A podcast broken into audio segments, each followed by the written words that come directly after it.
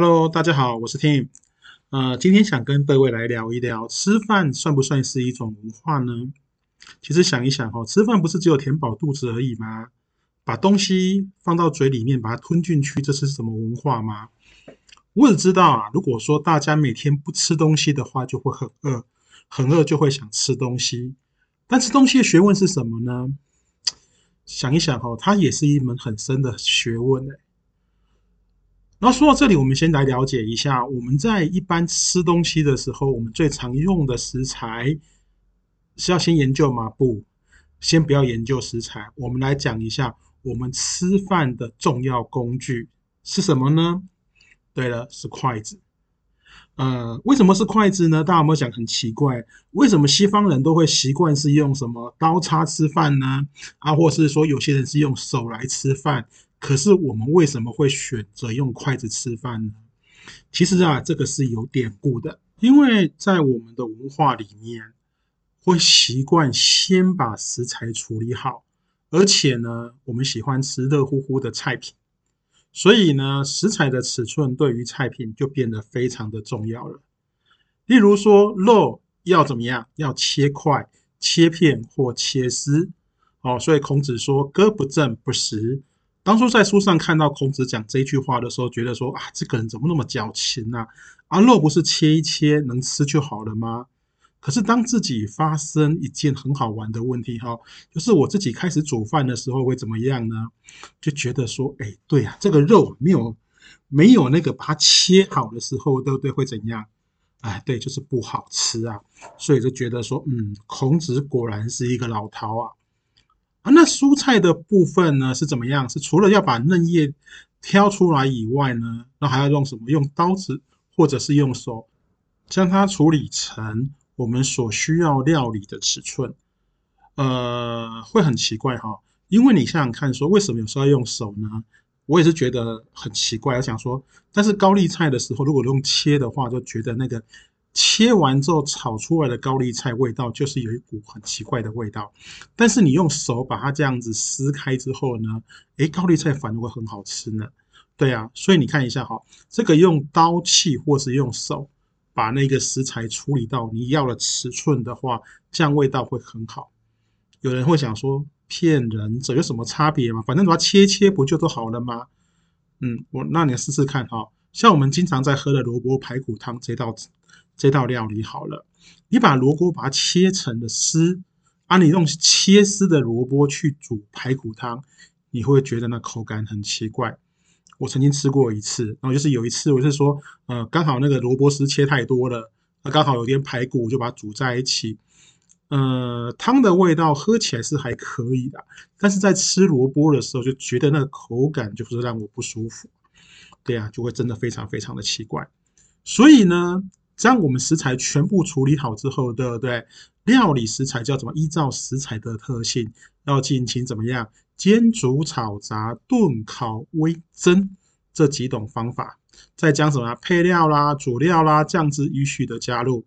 等到料理好了之后，对不对？再依照这道料理，用它适合的容器去把它装起来。因为，呃，嗯，我们的料理方式有些是会做成一些什么，会有一些淋的酱汁。它不是干爽的一个食材，所以用盘子它并不是一个可以全部装成好食物的一个方式。所以有些盘子会有那个呃什么浅盘呐、深盘呐，或者是会用什么汤碗呐，或者是炖锅等等等这种东西。嗯，不相信的话，你把什么东西都用盘子装的时候，在我们的料理里面似乎没有办法可以全部盛满所有的料理。这样子的话就可以开始入口了。好，问题来了，开始入口的时候，如果假设你是用刀叉来吃这些食物的话，你觉得会很方便吗？啊，当然是不方便啦。呃，你想想看哈，如果萝卜排骨汤用刀叉来吃的话，呃，是真的不方便嘛，对不对？所以筷子这是真的变成是一个很方便的进食工具。有人讲说不用啊，用汤匙就可以啦。哦，那好，你这样说好了吗？对不对？那我们来用刀叉试试看哈。我用刀叉请你吃火锅，我看你能不能吃得好。哎，我保证你会一边吃一边崩溃。好，叉子是去叉那些食材是还可以，可是那个刀子，我看你要怎么去挖那些东西，好，那是绝对不行的。而且呢，在我们的饮食习惯里面呢，共识的习惯是非常非常重要的。为什么是共识呢？就所谓的分享的食物。呃，不相信大家听听看呢，哈，好朋友相聚怎么样？先来吃喝一顿。家里有喜事，怎么不能摆几桌来庆祝一下呢？有什么冲突怎么样？哎呀，摆一桌，大家来吃一吃，冲突就解决了嘛。啊，如果摆一桌解决不了怎么办？那就两次嘛，三次嘛。多摆几次，多吃几次，当彼此心防卸下来的时候，是不是冲突就结束了呢？对啊，没错啊。所以怎么样，吃饱吃好吃饭就变得很重要了。所以当知道吃饭是很重要的事情的时候，对不对？那我们吃饭用的餐桌，哎，也是一个很好的一个想法哈。那餐桌应该用什么餐桌最好呢？如果在共识的习惯上的话，方桌是真的不如圆桌。你想想看哦，一群人围着一张圆桌，啊，彼此在圆桌里面相互的依偎着，啊，没有说不要想说那那靠在一起哦，是怎么样？是大家挨得比较近，然后再怎么样吃在圆桌上吃饭，那种感觉是不是觉得是非常非常的温馨呢？呃，而且你看，在圆桌上吃饭的时候，你不是用筷子吃的话。你是用刀叉吃，那是多么难过的事情。因为什么呢？因为刀叉在吃的时候，你的双手是需要张开的。所以说，你张的越大的时候，这样吃的牛排或是什么吃的排餐会比较方便。哦，不相信的话，你在圆桌上，一个十人的圆桌上，十个人在吃牛排，你看怎么样？我相信一定很多人想把宰的那个人是，哦，是是谁出这个馊主意的人，对不对？是这样子。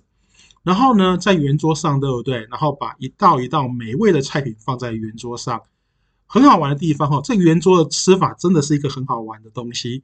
你在吃的时候，对不对？一定是你手伸长到你可以吃到的位置，就等于是说，拿你不管是左手或是右手拿的筷子，是你伸直出去往右或往左，哦，你可以。夹到菜的距离是一个最棒的食用的方式，可是很讨厌的地方是说哈，如果假设圆桌的没有转盘可以转，那你这样吃的东西就是在你的手旁边的距离能吃到的东西吧？啊，如果说你比较倒霉一点，那边刚好是放什么东西，放一个汤碗，好，就是一个那个汤，嗯，一大锅汤或是一个饭。那你就只能吃饭跟喝汤而已，那不是很可惜吗？所以说呢，有一个圆盘会好。那圆盘这样转来转去的时候呢，你就可以分享到每一代的食材了。可是哈，在圆盘在转的时候，请大家也不要再转的太快哈，转的太快的时候，人家会觉得说，哦，你又是玩风筝，或者不是玩不是风筝，那叫什么东西，在玩那个呃陀螺，哈，这样子是不行的。然后这种吃法的时候，我看到一篇五音线，它在叫什么东西呢？它把它称为同舟共济。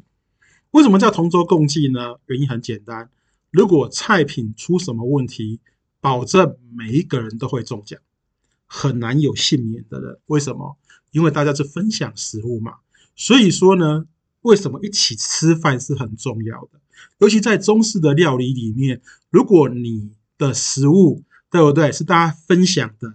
一人一口这样在吃的，如果假设有病毒，你想害别人的话，那是不是连你自己都会中奖了呢？所以，我们回到这里，吃东西是有文化的事情吗？是的，因为吃东西是一种祖宗的传承，它是一个习惯的传承。不相信你看一看，如果父母亲怎么拿筷子，小孩子的十之八九的握法都是相同的。而且每一个人对食物的记忆是不同的。南部长大的人会跟你讲，那叫肉燥饭；北部长大的人大部分都跟你讲，那个叫卤肉饭呐。然后南部的吃的那种酱汁不太甜，就觉得说，哎，这个料理好像做错了哦。啊，北部的人吃会觉得怎么样？哎呀，你是不是把糖罐打翻了？吃饭长大会觉得说，哎呀，没有米饭，这怎么叫吃饭呢？没有饭啊。但吃面的人觉得说。哎呀，那个那个面不弹牙，那怎么叫面点呢？这就是家的记忆，也是文化的记忆。所以吃东西有没有文化，它就是文化的一环。感谢大家收听听说书，下次会收集更多好听的故事跟大家分享哦，拜拜。